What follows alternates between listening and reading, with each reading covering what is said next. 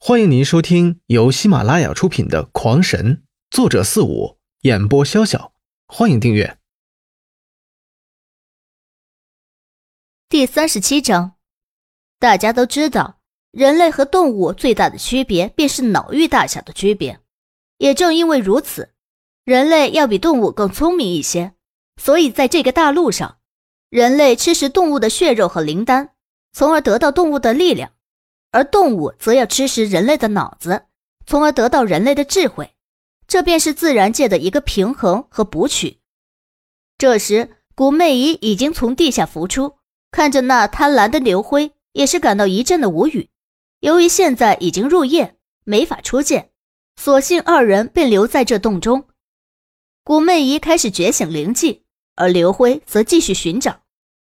我靠，真恶心！不多时。刘辉在一堆已经发干的兽便之中，用一段小骨头挑出了一段被咬得破碎不堪的人类手骨残骸，在那残骸之上，赫然套着一枚戒指，戒指之上镶着一枚足有拇指指甲大的黑色晶石，赫然是空间宝石。喂，你敢不敢做更恶心的事情？看到刘辉从粪便里找宝贝，古媚仪大作呕吐状。敢，当然敢！你吐，吐出来我就接过来吃掉。刘辉一脸坏笑的凑到古媚仪脸前，张着嘴做接吻状。刘辉不说还好，可是这么一说吧，好吧，我也受不了了。反正这刘辉的初吻就这么恶心的上演了。好不容易压下了快被吐出的心肝肺，刘辉开始用灵力催入戒指中。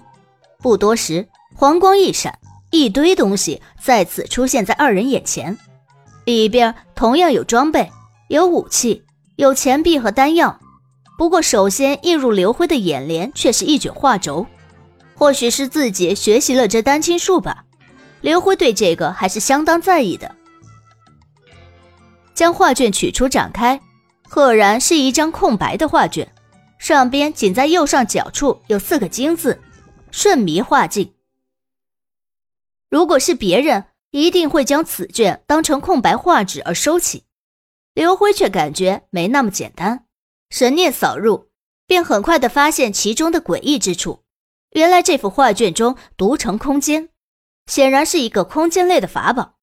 只是它并不是用来储物的，而是一个可以释放出来与现实世界重叠的画境空间。在罗破的记忆中，竟然有对这种东西的描述。还有这么多套件，只可惜都太小喽。这时，古媚仪也顾不得恶心，先在其中挑出了一堆指头长的小件，个个小巧精美，如同饰品一般。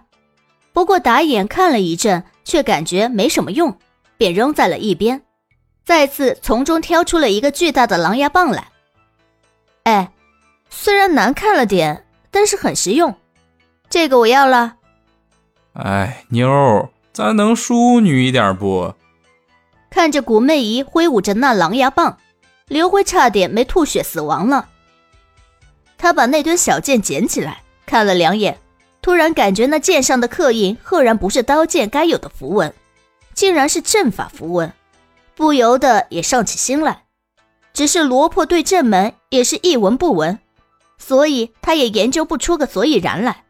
只能将剑收起来再说，再下来便是一些灵币和丹药。